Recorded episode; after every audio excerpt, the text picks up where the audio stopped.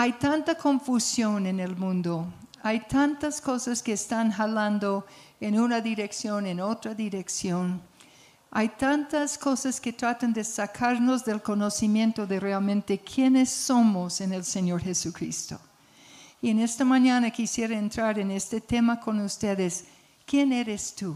¿Cuál es la verdadera identidad de nosotros, los hijos de Dios? Porque nuestra identidad no, no depende de pertenecer a tal grupo no depende de pertenecer a, tal, a tal idea o tal bloque de ideas. Nuestra identidad depende de que somos de Cristo. Nuestra identidad está en Dios, en Dios y desde antes de que nosotros nacimos. Entonces, queremos entrar en esto en esta mañana y ver qué tiene Dios para nosotros. En, en los primeros, en el comienzo de la adoración, en el comienzo de la adoración, que fue tan, tan hermoso, eh, ella estaba confirmando lo que es esta palabra en esta mañana. Entonces, por favor, acompáñenme a Efesios 1 y vamos a mirar del 3 al 6. Efesios 1, del 3 al 6.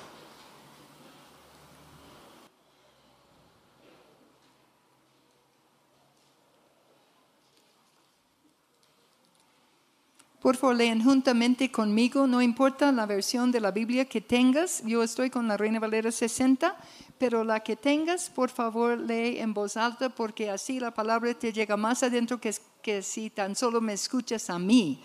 Entonces, por favor, proclamemos esta palabra esta mañana. Bendito sea el Dios y Padre de nuestro Señor Jesucristo, que nos bendijo con toda bendición espiritual en los lugares celestiales en Cristo, según nos escogió en Él antes de la fundación del mundo, para que fuésemos santos y sin mancha delante de Él, en amor habiéndonos predestinado para ser adoptados hijos suyos por medio de Jesucristo, según el puro afecto de su voluntad Aquí dice en el 4, según nos escogió en él antes de la fundación del mundo. Por favor, ¿quién aquí había nacido antes de la fundación del mundo? Por favor, levante la mano y queremos saber quién es tu cirujano plástico, eh, qué, comes, qué comes, bueno, qué cremas usas. Nadie había nacido antes de la fundación del mundo. No existíamos en ninguna parte pero Dios nos tenía planeado. Desde antes de la fundación del mundo, Dios te había planeado a ti, me había planeado a mí personalmente, personalmente.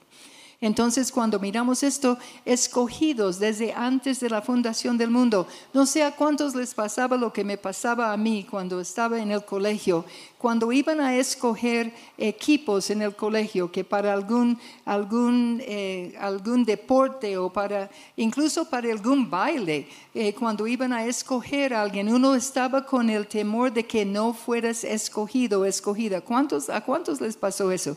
Y era un temor muy tremendo, ¿no es cierto? Que te dejaran afuera o que fueras la última persona en ser escogida.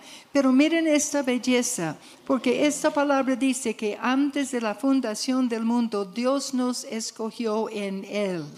¡Wow!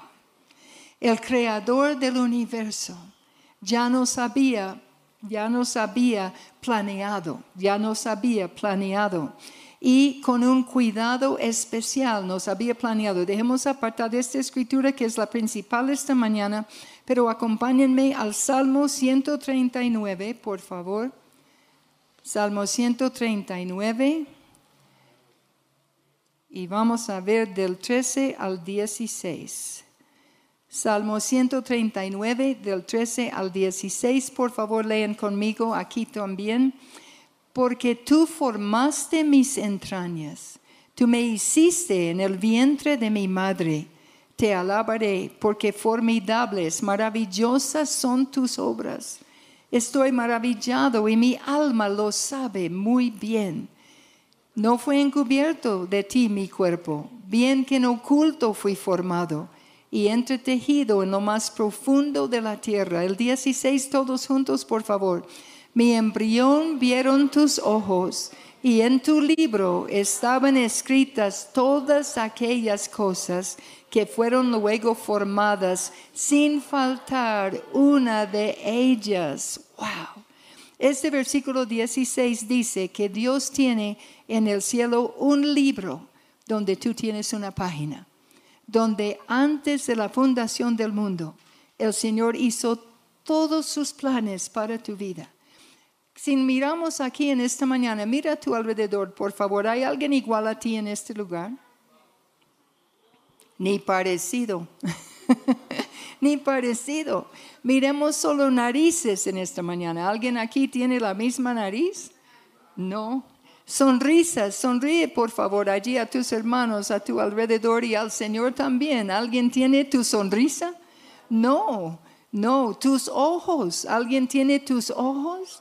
No, no hay nadie como tú en este lugar y tú podías salir de aquí, podías pasear por toda Colombia y no hay nadie como tú. De allí toda Sudamérica, Centroamérica, Norteamérica, África, la China menos, no hay nadie como tú en este planeta. Y nunca ha habido alguien igual a ti, aun cuando hay gemelos, los padres saben quién es quién porque hay diferencias. ¿Y por qué lo hizo de esta manera el Señor? ¿Por qué lo hizo así? Lo hizo así porque Él anhelaba tener un hijo, una hija como tú desde antes de la fundación del mundo. ¿Están conmigo esta mañana? Desde allí te anhelaba. Tú no eres ningún accidente. Tú no llegaste aquí por casualidad ni por descuido sino que realmente el Señor te trajo en sus planes. No importa lo que hayan sido las circunstancias de tu nacimiento. La gente puede pecar todo lo que quieren pecar, pero solo Dios puede poner una vida en ese vientre. Y te trajo a ti con planes para tu vida, con planes. Ahora, esto es tan hermoso porque, porque dice, para que, no, para que no faltara ninguna de ellos, que Él estaba allí, que eso estaba escrito para que no faltara, que estaba faltado, perdón, que estaba escrito allí para que no faltara que Él estaba cuidando tu nariz, la forma de tu sonrisa. Eh, cuando estuvimos en Israel hace unos años, no me iban a dejar salir del país porque mi pasaporte ya tenía casi 10 años y yo me había avanzado de edad por alguna razón misteriosa. Entonces, no me veía igual. No me veía igual como la foto del pasaporte. Y la mujer me dijo, no, este no es usted. Yo dije, pues sí, soy yo, no es no, no. Y entonces me di cuenta que estaba sonriendo en la foto. Sonríe y digo, ah, sí, es usted. Entonces ya. Somos únicos. Por favor, dile a alguien a tu lado, somos únicos. Somos únicos y planeados por nuestro Padre desde antes de la fundación. Y gracias por confirmar esta palabra esta mañana. Entonces es, es algo tan hermoso porque desde allí, desde allí el Señor nos ha planeado. Ahora, donde me ven aquí en esta mañana, eh, esta es una peluca ustedes saben pues que tengo una enfermedad que estoy con problemas, no tengo, no tengo cabello, no tengo pestañas, no tengo, no tengo cejas y realmente la peluca, es, o sea, el pelo es lo de menos, es lo de menos porque no es ningún requisito para entrar al cielo. Pero las pestañas y las cejas sí son problema en la vida diaria porque las cejas son mucho de la expresión de la, de la cara. Entonces cada mañana yo trato de, copiar el diseño de Dios y nunca me salen iguales. Nunca, por más que me esfuerzo. Y si las hago demasiado así, me veo brava todo el día. Si las hago demasiado así, me veo preocupada todo el día. Y si están redondeados, entonces me veo como, como asustado todo el día, sorprendida todo el día más bien. Tengo que tener mucho cuidado, pero como el diseño original de Dios, yo no la puedo copiar. Y las pestañas, yo no sé si tú te das cuenta, pero cuando hay una luz fuerte delante de ti, como hay delante de mí en este momento, entonces tú puedes entrecerrar los ojos y hay una cortina de pestañas que protegen tus ojos, ¿cierto? Y puedes ver, yo no puedo hacer eso o están abiertos y la luz pega directo o están cerrados, no hay otra opción. Los bichitos vienen directico a los ojos y las pestañas protegen. Las pestañas protegen también del pelo de las personas cuando me abrazan, pero sin, pero sin eh, esas pestañas el pelo va directamente a los ojos y se pega allí. Son cosas que uno nunca piensa, pero que Dios diseñó con un amor para cada uno de nosotros. Aleluya. Su diseño es perfecto, es perfecto. Y el diseño de Dios para ti es perfecto. Desde allí Él planeó absolutamente todo, tu físico. ¿Cuántos se han quejado mirándose en el espejo en algún momento? ¿Se arrepienten de eso esta mañana? Por favor, por favor, de una vez, de una vez porque Dios te hizo con un diseño absolutamente perfecto. No sé cuántas personas, ahora yo no estoy en contra de cirugía plástica, pero no sé cuántas personas conocen a alguien que hizo una cirugía plástica, cambió la forma de su nariz, no corrigió algún problema de, una fractura o algo así, sino que cambió y después como que la nariz como que no cuadra muy bien con, con la cara. ¿Alguien conoce a alguien así? Sí. Eh, tengo una amiga, una pastora, que ella siempre dice, es mucho mejor vivir bien arrugada que mal planchada.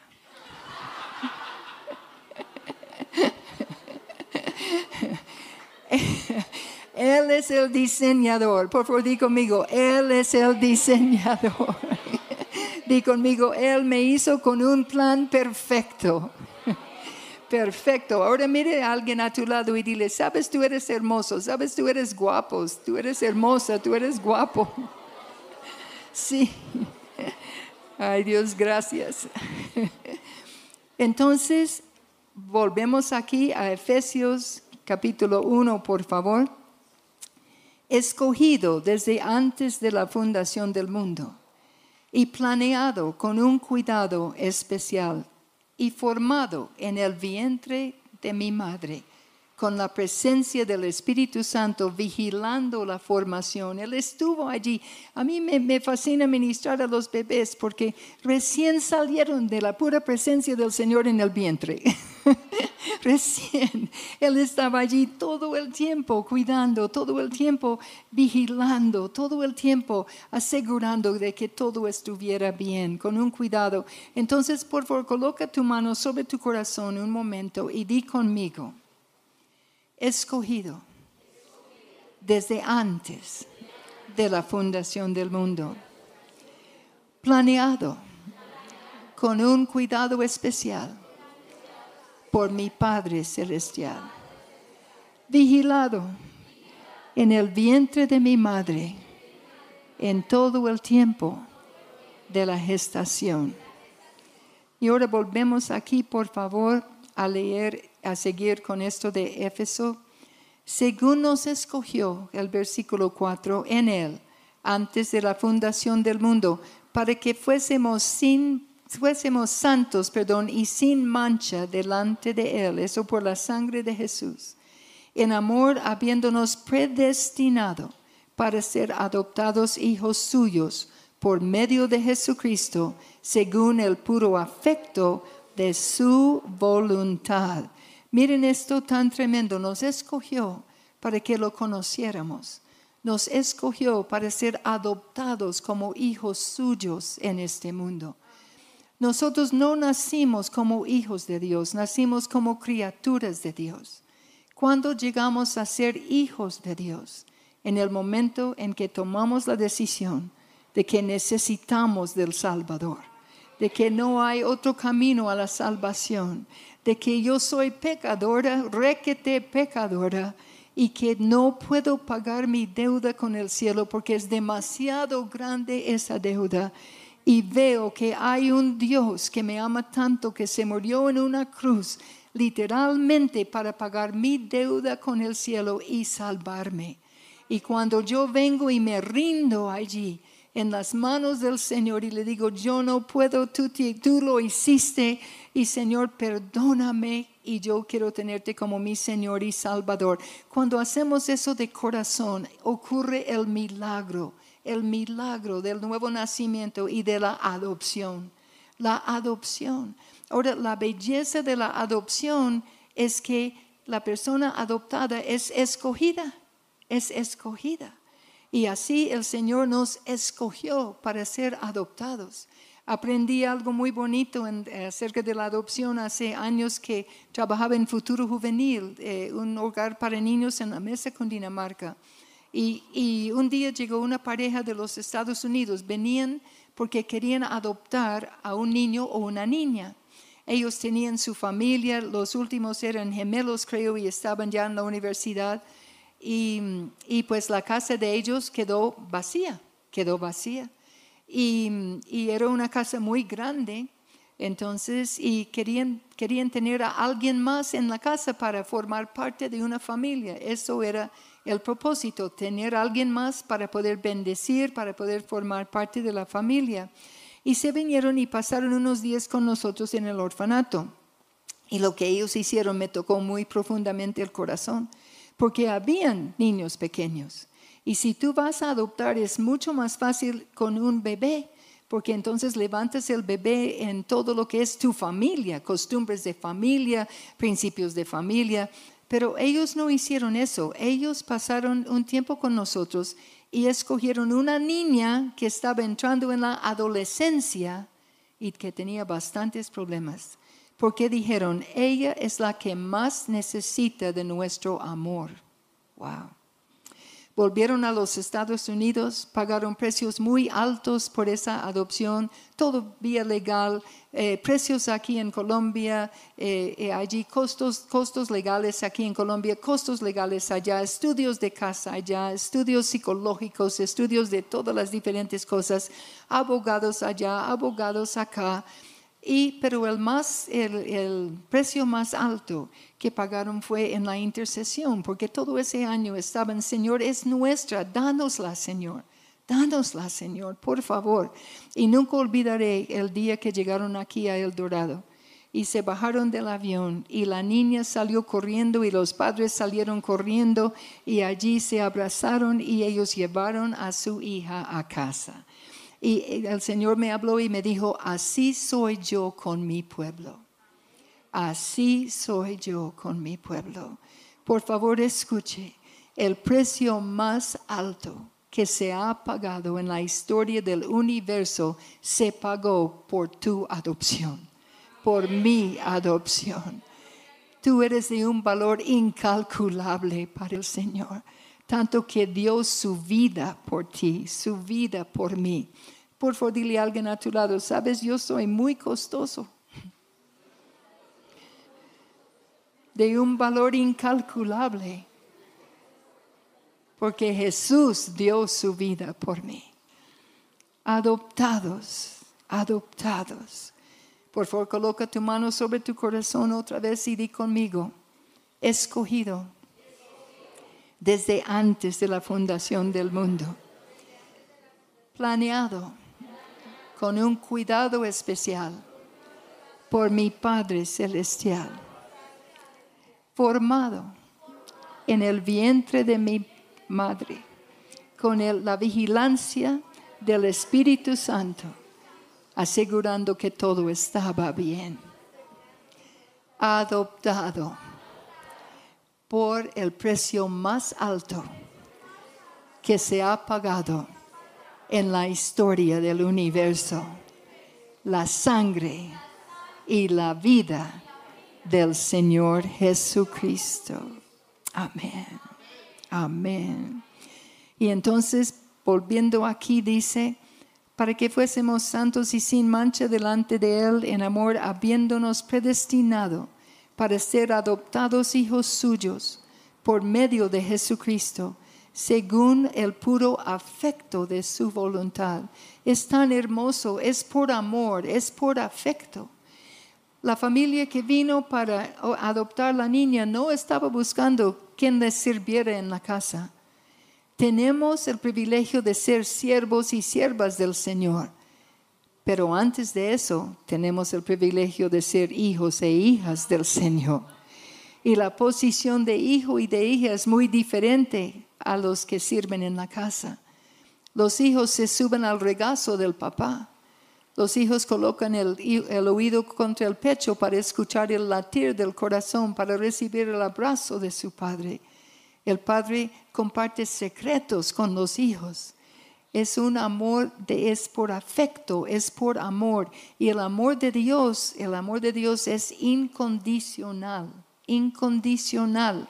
Eh, la palabra dice en Jeremías 31, versículo 3, que es un amor eterno un amor eterno. ¿Cuántos aquí le hemos fallado a Dios? Ajá. Y siempre me duele tanto cuando escuché, cuando escucho, perdón, a una madre y un padre decirle a algún niño, el Señor no te ama cuando haces eso, mentiras. Le duele en el corazón cuando pecamos, por eso nunca queremos pecar. No queremos hacer absolutamente nada que dañe esta relación con Él, que afecte esta relación con Él, pero siempre nos ama porque su amor es eterno, es eterno. Y la palabra dice en 2 de Timoteo 2.13 que Él es fiel cuando no lo somos nosotros, porque Él no puede cambiar. Su naturaleza es fidelidad, su naturaleza es amor. Él sigue amando. Y no importa lo que tú hayas hecho, el Señor te ama y te quiere salvar. Y hablo también a los por internet en esta mañana. El Señor te ama y te quiere salvar, te quiere salvar. Y la salvación viene cuando reconocemos que necesitamos a Jesús. En general, la humanidad fue escogida, la raza humana escogida para salvación, en el sentir de que Jesús murió por cada persona en toda la historia de la tierra. Nunca ha existido una persona en la tierra por la cual Jesús no murió. Él murió por la raza humana. ¿Están conmigo esta mañana? Pero si somos salvos o no depende de cómo respondemos a eso, respondemos a ese amor. Y si le decimos, sí, yo quiero tenerte como mi Salvador, nos ama y nos acepta con un amor eterno. Ser aceptados es la machera. es trae un descanso en la relación porque uno no está como esforzándose tratando de ganar su amor, no vayas a caer en esa en esa trampa porque no se puede ganar ese amor, ya lo tienes, aleluya. Ya lo tienes. Y Él siempre está esperando que vayamos corriendo a sus brazos cuando fallamos, el enemigo viene a decir, ya, ya lo embarraste, ya no hay nada que hacer. Mentiras, corre a Jesús, corre a Jesús y simplemente dile, Señor, perdóname, mire lo que hice, yo cometí una falla, Señor, perdóname. Y allí está Él con brazos abiertos, porque siempre su anhelo es poder salvar, es poder salvar. Es un amor eterno, eterno, perdón, e incondicional. Ahora el Salmo 38, versículo 9. Por favor, leamos ese versículo en voz alta todos juntos. Salmo 38, versículo 9. Señor, delante de ti están todos mis deseos y mi suspiro no te es oculto. Por favor, hagan esto conmigo. qué rico, ¿no? Hagámoslo otra vez. Una vez más. Te vio Dios. No lo digo yo, lo dice la palabra. Te vio, Dios. Y no solo eso, Él ha visto cada vez que tú has, eh, que tú has, eh, se me fue la palabra, y suspiro, que tú has suspirado, gracias, que tú has suspirado en toda la historia de tu vida.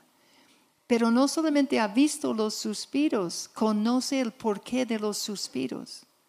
Porque hay suspiros de... y hay suspiros de... y Él conoce todo lo que viene alrededor de ese suspiro. Si me permiten expresarlo de esta manera, Él vive pendiente de nosotros.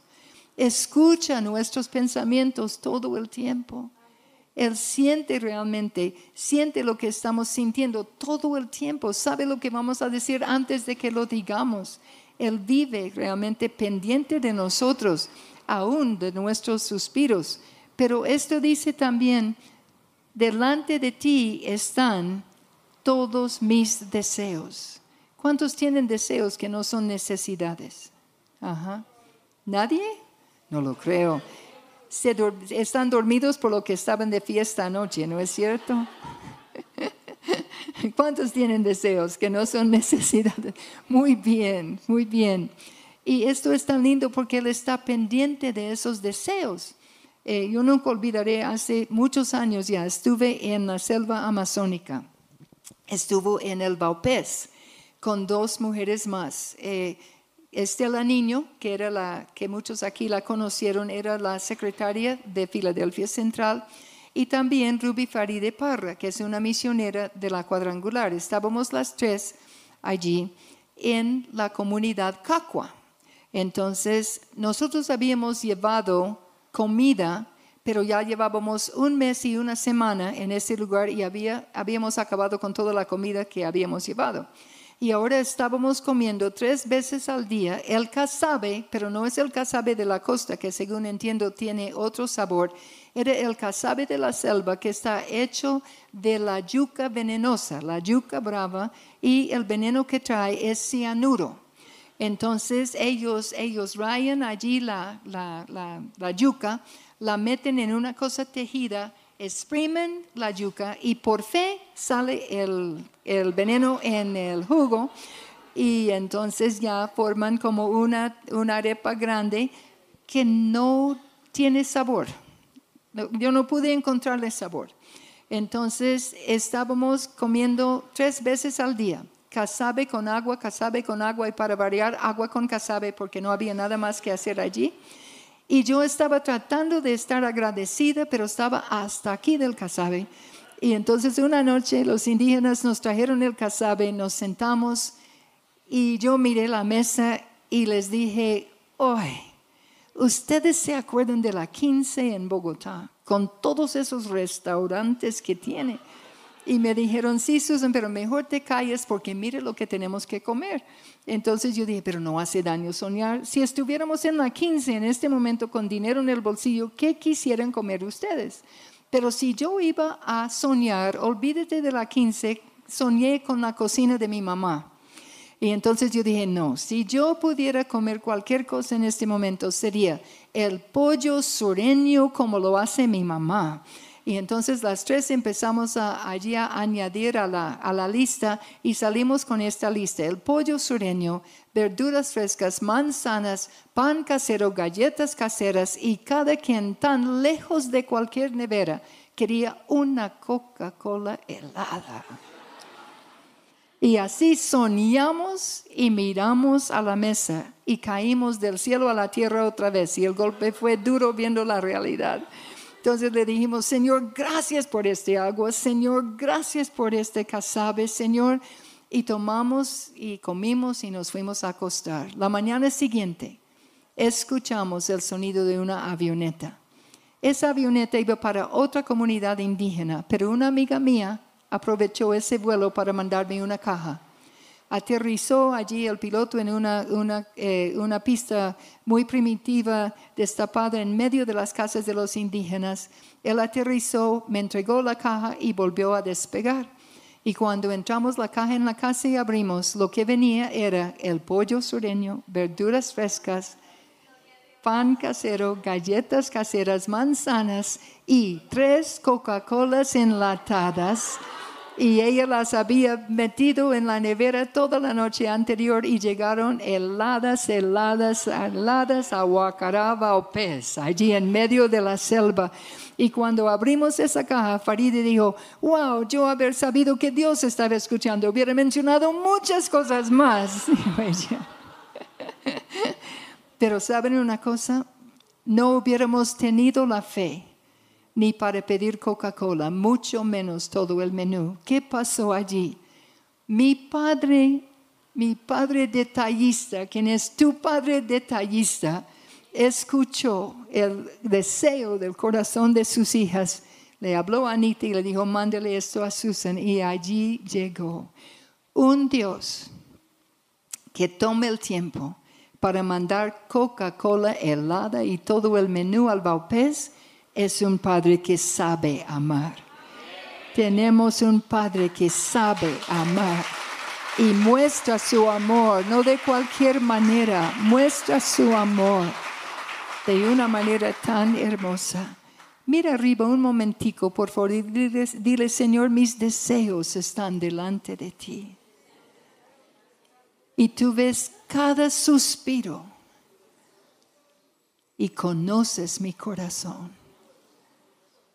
Heme aquí, Señor. Quiero andar muy pegado a ti en este tiempo y siempre en el nombre de Jesús. Ahora coloca tu mano sobre tu corazón, por favor, y di conmigo, escogido desde antes de la fundación del mundo, planeado con un cuidado especial por mi Padre Celestial, formado con la vigilancia del Espíritu Santo en el vientre de mi madre, en toda la gestación, adoptado por el precio más alto que se ha pagado en la historia del universo y acepto por el Señor con un amor eterno e incondicional. Gracias Señor. Ahora por favor vamos a Isaías 49. Isaías 49 del 14 al 16. Isaías 49 del 14 al 16. Todos juntos, por favor. Pero Sión dijo, me dejó Jehová y el Señor se olvidó de mí. Nadie le ha dicho eso a Dios nunca, ¿no? Señor, te has olvidado de mí. ¿Se olvidará la mujer de lo que dio a luz para dejar de compadecerse del hijo de su vientre? Aunque olvide ella, yo nunca me olvidaré de ti. He aquí que en las palmas de las manos te tengo esculpida. Delante de mí están siempre tus muros. Está escrito en femenino porque está escrito a pero es para nosotros que somos Sion espiritual y es para tanto para varón como para mujer. Mire lo que dice. He aquí en las palmas de las manos te tengo esculpido, esculpida. Por favor, levanta la palma de tu mano y mírala. Y haz de cuenta que esta es la palma de la mano del Señor. Y mírate allí, esculpido, esculpida. Voltea la mano, sacude la mano ¿Se puede caer lo que está esculpido? De ninguna manera. Pero el Señor no para allí. Vamos por favor a Efesios 3, 17 al 19. Efesios 3, 17 al 19. Aquí Pablo está orando por ellos. Para que habite Cristo por la fe en vuestros corazones, a fin de que, arraigados y cimentados en amor, seáis plenamente capaces de comprender con todos los santos cuál sea la anchura, la longitud, la profundidad y la altura, y de conocer el amor de Cristo que excede a todo conocimiento, para que seáis llenos de toda la plenitud de Dios. Miren esto tan grande. Dice que aún conociendo más cada día, más cada minuto, el amor de Cristo es tan grande que de aquí al final de nuestras vidas en este planeta no alcanzaremos a conocerlo plenamente. Y entonces aquí en el versículo 17, a fin de que arraigados y cimentados en amor, levante por favor otra vez la palma de la mano y mírate allí esculpido, esculpida en la palma de la mano de Dios, pero ahora estás echando raíces, arraigado, arraigada. Mírate allí, esculpido y arraigado. Voltea la palma, sacude la palma. ¿Se puede caer lo que está esculpido y arraigado? No, de ninguna manera, pero dice algo más, levante la palma otra vez dice cimentado. Ahora mírate allí en la palma de la mano de Dios y di conmigo esculpido, arraigado y cimentado. Voltea la mano, sacude la mano. ¿Se puede caer lo que está esculpido, arraigado y cimentado? No, de ninguna manera, de ninguna manera. Ahora, por favor, di conmigo, escogido desde antes de la fundación del mundo, planeado con un cuidado especial por mi Padre Celestial, formado en el vientre de mi madre, con la vigilancia del Espíritu Santo en toda la gestación, adoptado por el precio más alto que se ha pagado en la historia del universo. Acepto con un amor eterno e incondicional por el Creador del universo, esculpido en la palma de la mano de mi Dios, arraigado y cimentado en su amor y ahora vamos a Efesios 1:13. En él también vosotros, habiendo oído la palabra de verdad, el evangelio de vuestra salvación, y habiendo creído en él, fuisteis sellados con el Espíritu Santo de la promesa. Levanta la mano otra vez, por favor, y mírate esculpido, esculpida, arraigado, ajá, cimentado y sellado con el Espíritu Santo de Dios. Mira la mano, voltea la mano, por favor, sacude la mano. ¿Se puede caer lo que está esculpido, arraigado, cimentado y sellado? No, Él nos tiene, mis hermanos, Él nos tiene, Él nos tiene. Es algo tan hermoso, Él nunca nos va a dejar, Él nunca, nunca nos va a dar la espalda. Él nos tiene, nos tiene. Yo ya llevo eh, felizmente ya 45 años sirviendo al Señor aquí en Colombia.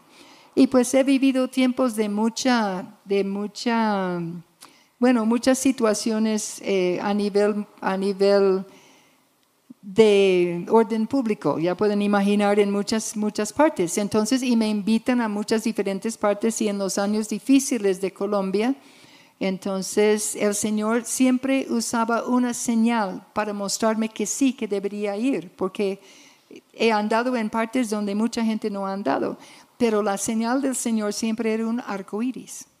Y entonces en varias situaciones, incluso allí en los indígenas, esa vez de la, del Casabe y todo eso, lo que Dios mandó, entonces eh, también ocurrió en ese tiempo. De repente se presentó una situación de muchísimo peligro, muchísimo para mí.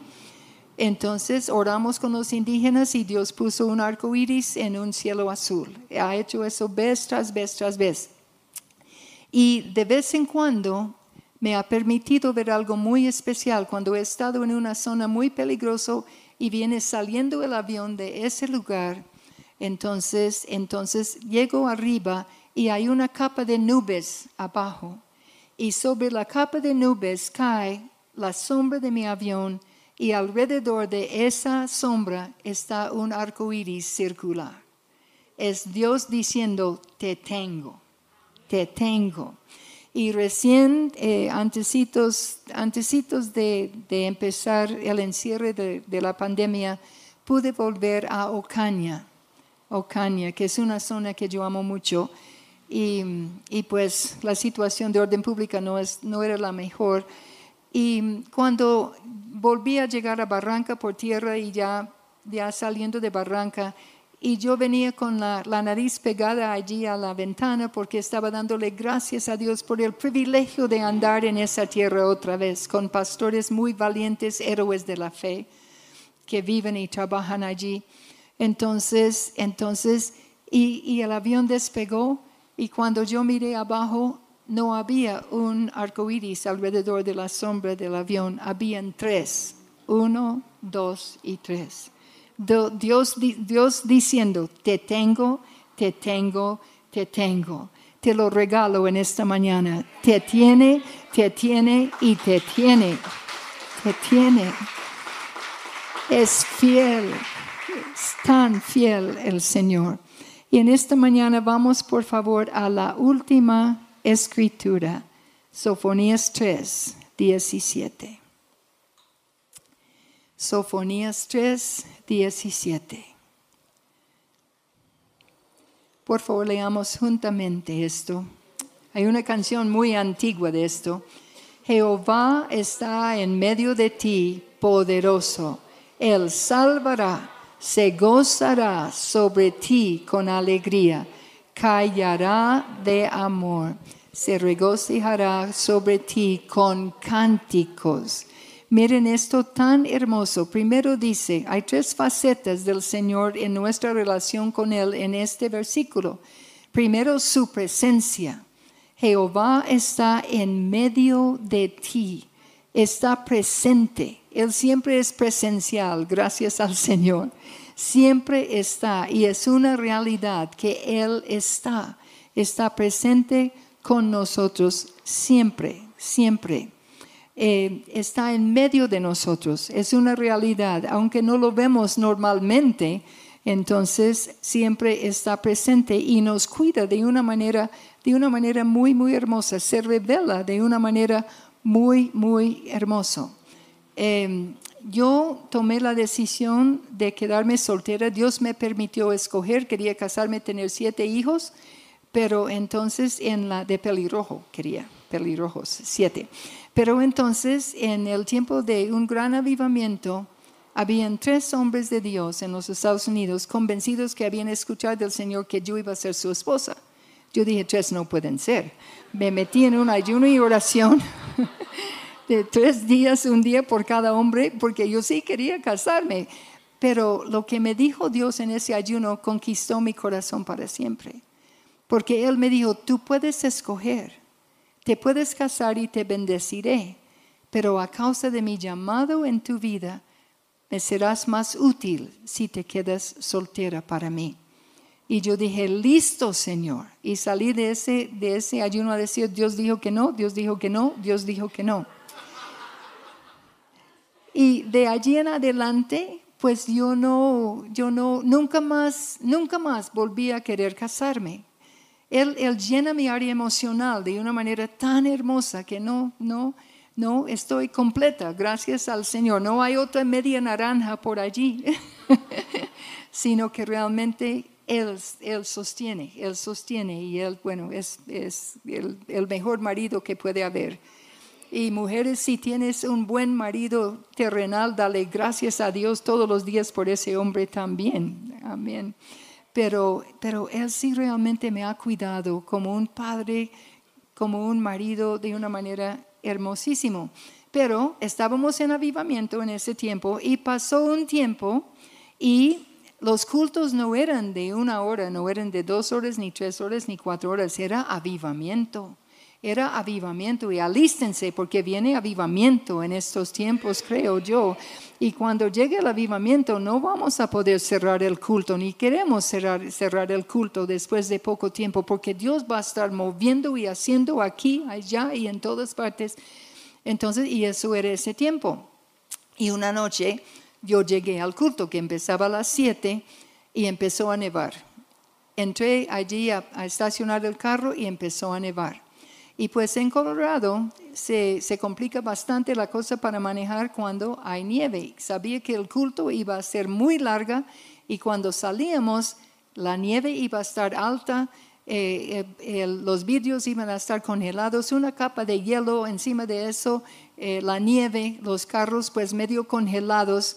Y entonces para, para mí como mujer soltera, yo iba a tener que poner abrigo, bufanda, eh, gorro, guantes, botas, todo, salir allí, romper el hielo, calentar el carro, convertirme en todo un pingüino para poder llegar a mi casa Y las mujeres casadas simplemente pasaban de una iglesia con calefacción a un carro con calefacción, porque sus maridos se convertían en pingüinos para salvarles a las mujeres, ¿ven? Entonces, para ayudarles a ellas.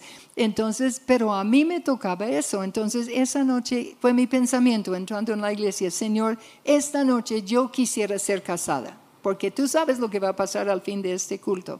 Y entonces, entonces ya entré en el culto, la presencia de Dios era fantástica, se me olvidó de todo del carro. Salimos siete horas después y cuando salimos allí, todos los carros cubiertos con nieve y hielo, menos el mío. menos el mío. Y el mío estaba brillando como si acabara de salir de un lavacarros. Y cuando fui, empecé a llorar, fui y metí la llave y cuando abrí la puerta, ya saben, estaba caliente, porque mi marido me estaba cuidando. Presente, Dios está presente, está presente. Gracias Señor, sí Señor. Jehová está en medio de ti. Por favor, di conmigo, Él está presente conmigo. Él es presencial todo el tiempo. Está aquí conmigo en este momento. Y siempre lo está. Siempre. Y entonces esto sigue y dice, poderoso, poderoso, Él salvará. Poderoso para salvar. Poderoso para salvar. Sabemos que Él nos salva con su obra en la cruz. Eso ya hemos visto. Pero también es poderoso para salvar en la vida diaria. ¿Cuántos han visto al Señor hacer milagros para salvar tu vida? Ajá. Sí. Es algo, es algo muy hermoso. Él se mete, Él hace, Él, él, realmente salva con poder, con poder. Eh, hace muchos años en Guatemala, yo recién había llegado allí y llevaba como como, no sé exactamente, unos meses, pocos meses de vivir en la ciudad de Guatemala. Es una ciudad muy confusa para la persona que no conoce bien. Está dividida en, zonas enumeradas. En ese tiempo era del, del 1 hasta no sé cuántos, 30 y algo creo. Y yo había alquilado un apartamentico en la zona 9. Entonces me quedé una noche en el campo ministrando en una iglesia y normalmente el pastor, que era un veterinario, me llevaba y un profesor de veterinario me llevaba a, mi apartamento después. Pero esa noche terminamos tarde y él dijo, Susan, tengo que enseñar temprano mañana en la universidad. ¿Llevas tú el carro? Y nosotros recogeremos el carro mañana en tu apartamento. Yo dije, listo, Mario. Conocía una vía para poder llegar a ese apartamento. Y entonces cuando llegué a un lugar que se llama El Treble, que el mismo nombre dice como es, una serie de, de calles estilo autopistas, entonces en lugar de coger para arriba, cogí para abajo y resulté en lo que es hasta el día de hoy de los peores barrios de la ciudad de Guatemala. Yo vi todo menos bueno, todo menos las maras allí, era zona de maras. Y entonces había gente en la calle, pero no se veía, no se veía nadie que, como que inspirara confianza o algo. Y yo daba vueltas y daba vueltas, yo no sabía dónde estaba y no sé por qué me demoré en entrar en pánico. Pero cuando vi que la aguja de la gasolina estaba bajando, allí sí llegó el pánico y yo grité literalmente, Señor Jesús, ayúdame. Y apenas grité, Señor Jesús, ayúdame, me mostró un hombre que estaba parado en una esquina y me dijo, en él tú puedes confiar. Oré el carro, bajé el vidrio, le dije, Señor, ¿me puedes ayudar? Necesito salir de aquí para la zona 9, estoy muy perdida. Me dijo, no, es muy enredada la salida, no vas a poder hacerlo, pero si me confías, me subo a tu carro y te saco de aquí. Acababa de escucharle al Señor decir que le podía confiar. Me subí y el hombre me iba guiando por aquí, por acá, por aquí, por acá. Y por fin dijo, pare aquí. Entonces yo paré y me dijo, ¿ves ese semáforo adelante? Sí, Señor. En ese semáforo voltea a la derecha. En la siguiente calle voltea a la derecha y allí está tu casa. Y yo quedé. Entonces yo dije, wow, pues muchas gracias. Le dije, eh, ¿le puedo dar, le puedo dar para que vuelva donde estaba? Él dijo, no, a esto vine. Entonces yo dije, ay Señor, muchas gracias, que Dios le bendiga. Y entonces me dice, que Dios te bendiga a ti. Se bajó del carro y yo hice así para decirle gracias y no estaba. Y hasta allí me di cuenta que yo nunca le di la dirección. Yo solamente le dije la zona nueve. Él sabe dónde tú vives. Buenas noticias. Buenas noticias. Sí.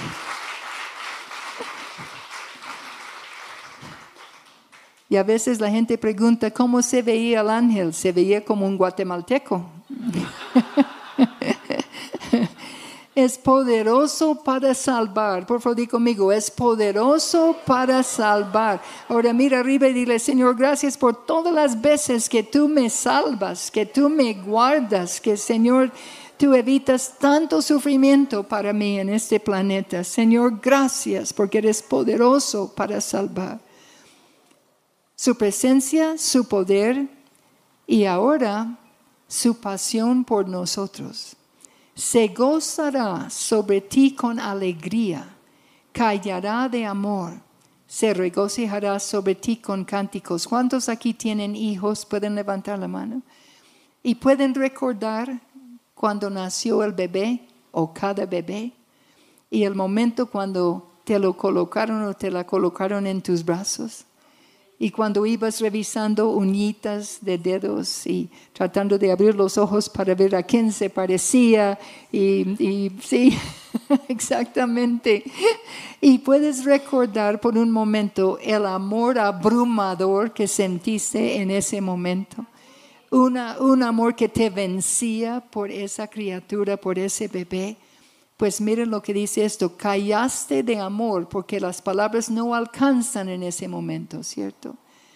Y esto dice que el creador del universo siente lo mismo cuando te mira a ti, calla de amor. Su amor apasionado por ti es tan fuerte que las palabras no le alcanzan, no le alcanzan. Y después dice, se regocijará sobre ti con cánticos. Tú sabes que el Creador del universo canta sobre tu vida. Vamos a orar al final que el Señor abre tus oídos y que puedes escucharle cantar. Tal vez esta noche, porque Él da serenatas en la noche. Da serenatas. Por favor, guarden sus Biblias y pónganse de pie conmigo un momentico.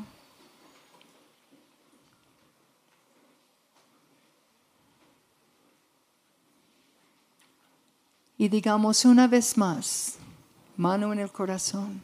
La repetición es a propósito esta mañana. Escogido desde antes de la fundación del mundo. Planeado con un cuidado especial por mi Padre Celestial. Formado en el vientre de mi madre con la vigilancia del Espíritu Santo, asegurando que todo estuviera bien. Adoptado por el precio más alto que se ha pagado en la historia del universo. Acepto con un amor eterno e incondicional, esculpido en la mano de Dios arraigado y cimentado en su amor, sellado por el Espíritu Santo. Su presencia está conmigo siempre. Su poder para salvar está conmigo siempre. Él me ama apasionadamente y Él canta sobre mi vida. Ahora, por favor, mire al Señor y dile gracias. Señor, gracias por la manera tan, tan increíble para nosotros, Señor. Tan increíblemente verdadera, Señor, que tú nos amas a nosotros, Señor. Nos dejas boquiabiertas, nos dejas quebrantados, Señor, en esta mañana. Señor, no merecemos tu amor de esta manera. Y tú lo das tan libremente. Gracias, gracias Dios por cada persona que está en este lugar. Gracias Señor por los planes que tú hiciste para cada quien, Señor, desde antes de la fundación del mundo. Porque tú anhelabas un hijo como él, una hija como ella, Señor. Nos trajiste a este mundo porque es tu tiempo perfecto en tus propósitos.